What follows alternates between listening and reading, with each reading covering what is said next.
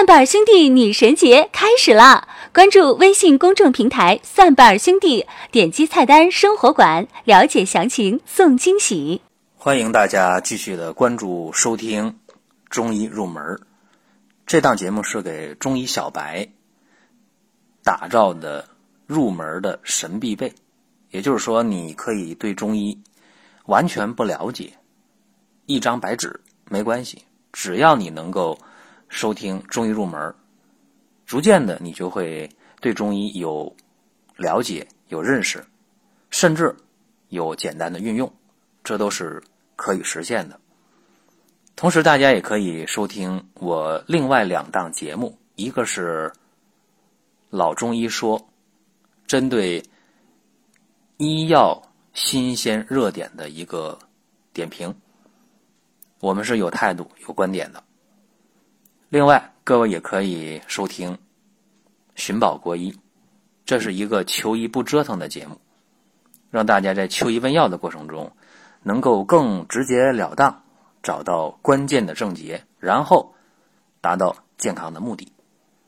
今天我们给大家讲的中医入门，呃，主题就是阴阳学说。讲到这阴阳学说呀，它范围概念比较广。恐怕今天这一期节目讲不完，因为阴阳、五行，这都是中医的入门当中的入门了啊，最基础的。大家对这个阴阳啊，平时也有一些个人的看法。比方说，有的人知道，哎呀，说这个阴阳我知道，呃，黑天和白天，这不就是典型的阴阳吗？这没错，肯定的。而且大家知道，男和女也是一阴一阳。目前我们国家适龄男女当中，男的比女的多了三千多万，这不是现实吗？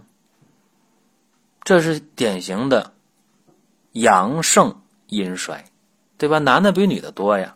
但是反过头来，还有一个事儿，就是这些适龄的到了婚龄的。男女，男的多那么多，女的少那么多，那处于这个劣势地位的是谁呀？是男的呗，男的被挑选呐，是吧？那肯定的，这女的少了，那男的那肯定的就是被女的去挑呗，是吧？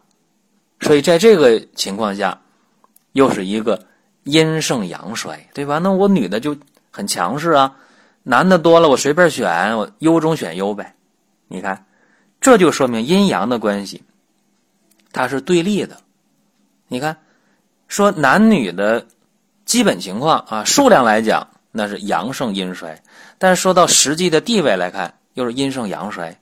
所以这个阴阳很灵活啊，阴阳是非常灵活的，阴阳不是一成不变的，阴阳永远是相对的。这和大家心目当中以前那个阴阳是绝对的，那是不一样的。我们看阴阳鱼。你看那个黑的白的两个，它是动态的，是吧？互相转换的，所以阴阳的属性有非常多的呃划分。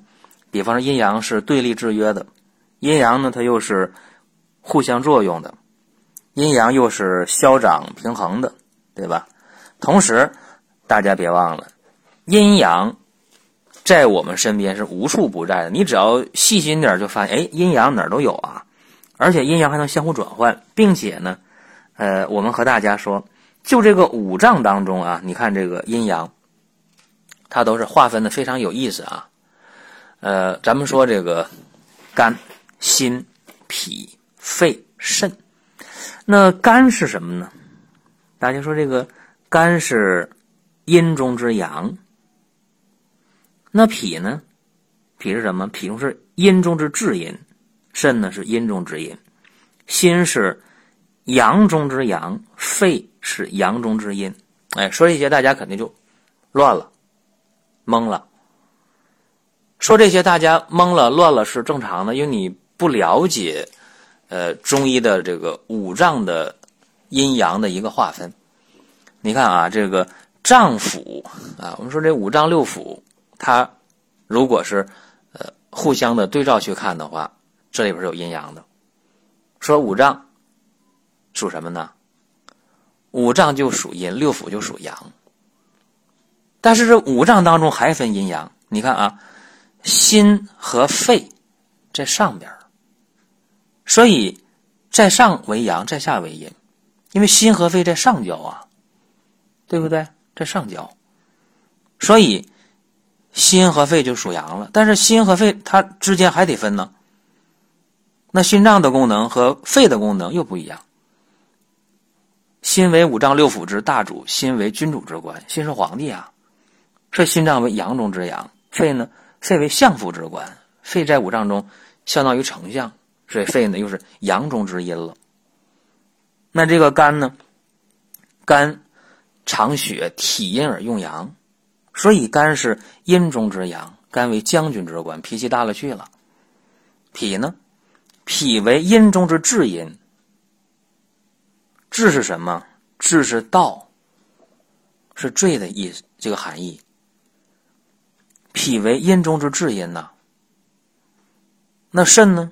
肾为阴中之阴，这个没什么说的。肾在下焦嘛，阴中之阴呐。所以你看啊，这个阴阳的这个划分。特别特别的有趣啊！它都是，呃，有一些初学者想象不到的事儿啊。但是你要是弄明白了，你发现哦，阴阳真就是这样啊！阴阳有无限可分性。你看，我们说那个细胞啊，西方也讲细胞，这个细胞还能分阴阳呢？咋分阴阳啊？细胞外边什么细胞膜，里边呢？里边是细胞核。那细胞核和细胞膜去比的话，哪个是阴，哪个是阳啊？在外面的是阳，细胞膜就属阳。细胞核呢？细胞核属阴呗，在里面呢。所以阴阳的这种划分呢，大到天地宇宙，小到细胞，都能以阴阳去划分。而且在古人的心目当中。这个阴阳是非常神圣的，啊，跟今天的人对阴阳的理解是不一样的。因为现在传统文化的缺失非常严重，现在中国人把传统的文化都丢的差不多了。好多人觉得这个中医是迷信，是伪科学。其实很多时候啊，大家对这个整个的科学的理解就不到位，包括这一回啊。呃，全国两会很多代表委员拿提案到会上来，就把中医的地位又提到了一个高度。而且前段时间国务院发表的呃下一步国家的中药发展纲要和规划，也把中医药地位摆得非常高。那大家想一想，从政府层面、中央政府层面去重视中医药，从这些政政协委员也好、人代表也好、全国的这些委员代表。他们为什么要把中医药提到一个高度上？有人说了，他们理解的不一定对。那我想问大家：我们国家的人大代表、全国人代表、全国政协委员，这些人难道不是人中之龙凤吗？你认为这些委员代表比你差吗？对吧？那难道你认为中央政府把中医药的发展提到一个高度？你认为我们这些执政者的水平比你差吗？哎，怕什么呢？就怕有些人一瓶不满，半瓶使劲逛。他通过个人一知半解对中医中药的这个理解，啊，他就去讲什么科学。科学这个词的出现时间挺短，是舶来品呢，是坐着船漂洋过海到中国的。而中药文化有几千年的历史了，那你用一个一百多年的一个。新生事物去评价几千年历史的东西，这好比什么呢？好比一个小孩儿刚学会说话，啊，他可能就要妄议家里的爷爷奶奶，说爷爷奶奶什么样的，他可能会撒个谎，或者描述不清楚一件事儿，啊，就说爷爷奶奶去。你这个事儿其实就这么简单啊，这个不多说了啊，咱下面回到阴阳。好多人对阴阳的理解说阴阳先生啊，那就是骗着，就是蒙人的，啊，实际我告诉大家，呃，如果一个好的阴阳先生啊，还真是非常有学问的。我们看这个前段时间啊，看这个《寻龙诀》这电影，大家可能看过。说你看里边那个什么，用这个什么天星啊、寻龙定位啊这些方法，大家觉得这个挺玄啊，挺玄学、挺玄化的东西。其实我告诉大家啊，电影有电影的这个艺术表达手法，呃，小说的作者有一些他的一些手法。这咱不去评价，我告诉大家，电脑够科学吧？啊，电脑那肯定科学呀，手机科学吧？智能手机科学吧？科学呀！我告诉大家，电脑的 CPU，包括手机的 CPU，这是核心吧？它运算的规律是什么？二进制的，就是阴和阳。啊，电脑、电子计算机的整个核心的这个开发。靠的就是中国的阴阳学说，按照太极八卦的推演去做的。所以讲到这儿，有人还不服，不服的话，你可以百度一下啊，你看一下计算机的最核心的这个算法是不是二进制的，是不是中国的阴阳学说？这个是不用去争论的，你一搜索就搜索到了，这个肯定是这么回事啊。那么阴阳呢，我们。可以说一些生活中比较常见的阴阳现象啊，比方说男女啊，比方说天地呀，啊，比方说这个白天和黑夜呀，这都好理解啊。说白天属阳，黑夜属阴，男属阳，女属阴。而且轻者上升为天，浊者下降为地，啊，这都是阴阳的一个对比，这个没什么可说的。那大家把你的手伸出来啊，你的手心手背儿，哪个是阴，哪个是阳？手心儿为阴，手背儿为阳。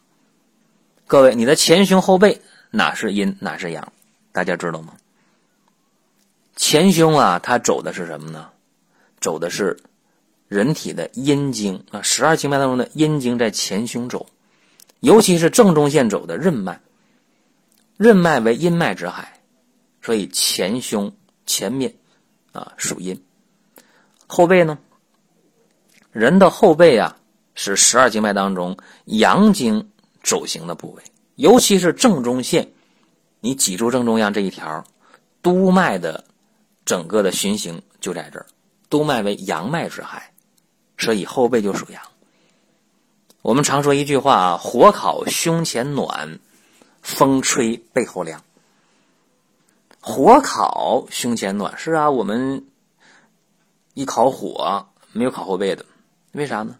因为后背是阳经走行的部位，各位啊，后背有督脉，有阳经，后背是不会轻易怕冷的。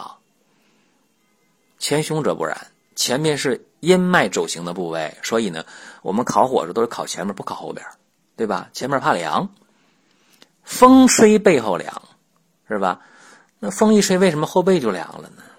有人说，那后背那脂肪也太薄了，是吧？那所以怕凉呗。后背是阳脉阳经走行的，所以风吹过来，风为阳邪，气性开泄。哎，风为阳邪，风的属性属阳的。啊，风为阳邪，气性开泄，一袭阳位，所以风吹后背才会凉。你看啊，好多时候，呃，一些生活常识，你用阴阳的理论，你就能解释的非常的清楚，就这么简单。而且我们看啊，在看电视、看电影，包括听京戏的时候啊，听京剧的时候，如果你懂得阴阳。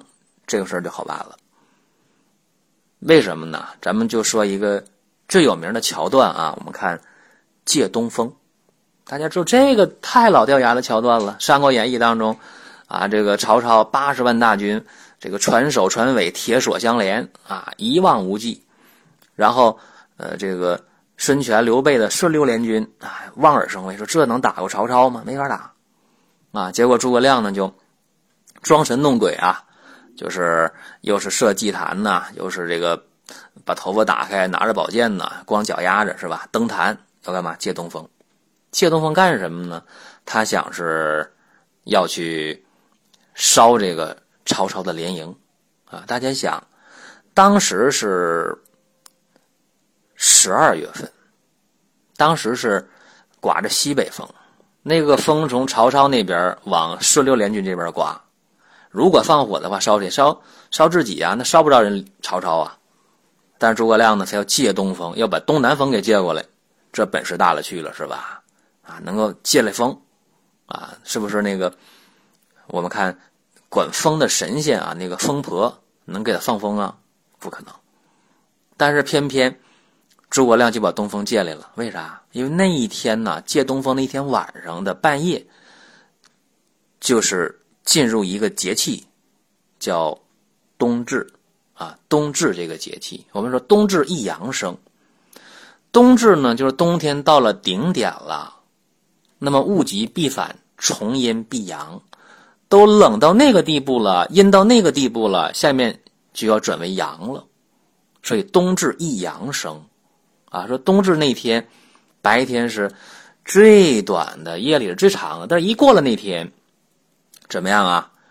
白天逐渐的长了，夜黑夜逐渐短了，所以诸葛亮很轻松的啊，摆好架势，然后宝剑一举，哗，风向变了啊，旌旗飘飘招展，这个东南风就来了，这神了去了，结果就把曹操干败了啊，借东风，为什么呢？因为我刚才讲了，冬至一阳生，到了那天那个节点，到了子时的时候，阳气开始生发。马上西北风变东南风了，这阴阳转换，啊，阳来了，东南风来了，所以你看啊，后来曹操捡条命回去之后，一看这个易经啊，哈哈大笑，哎呀，我这失败呀，很简单，就这么一条，哎，就是我不懂得这个八卦六十四卦，我不知道这个冬至一阳生，哎，所以我败了。你看曹操就有这特点啊。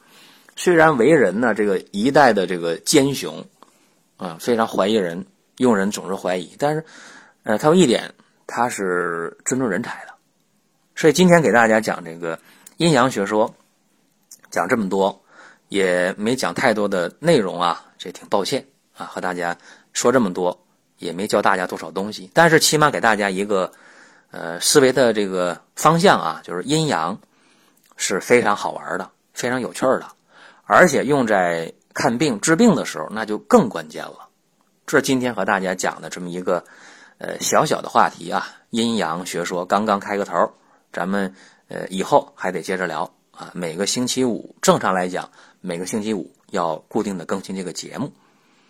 呃，下面呢，我再说一下啊，大家还可以关注林哥啊，蒜瓣兄弟旗下林哥的奇葩养生说。同时呢，我们蒜瓣兄弟的女神节现在正在如火如荼的进行。我们为女性朋友为半边天，我们要争取这样一个机会啊！女神节，大家可以关注公众微信“蒜瓣兄弟”去了解这个女神节的活动。呃，另外，我们在三月九号将会给大家。把配置好的万应膏统一的发货，所以呢，大家可以利用有限的时间进行呃预约。这个万应膏呢，对湿疹、对瘙痒、对各类的皮肤病效果不错啊。呃，去年已经有很多人用了，效果非常好啊。今年第一次的配置，希望各位能够抓住这个机会，呃，可以在蒜瓣兄弟的生活馆了解一下我们的万应膏。好了。咱们今天和大家就说这么多，下期节目继续的说阴阳学说，再会了。蒜瓣兄弟女神节开始啦！关注微信公众平台“蒜瓣兄弟”，点击菜单“生活馆”，了解详情送惊喜。本节目由倡导健康生活的蒜瓣兄弟荣誉出品，添加公众微信“蒜瓣兄弟”，给你更多惊喜。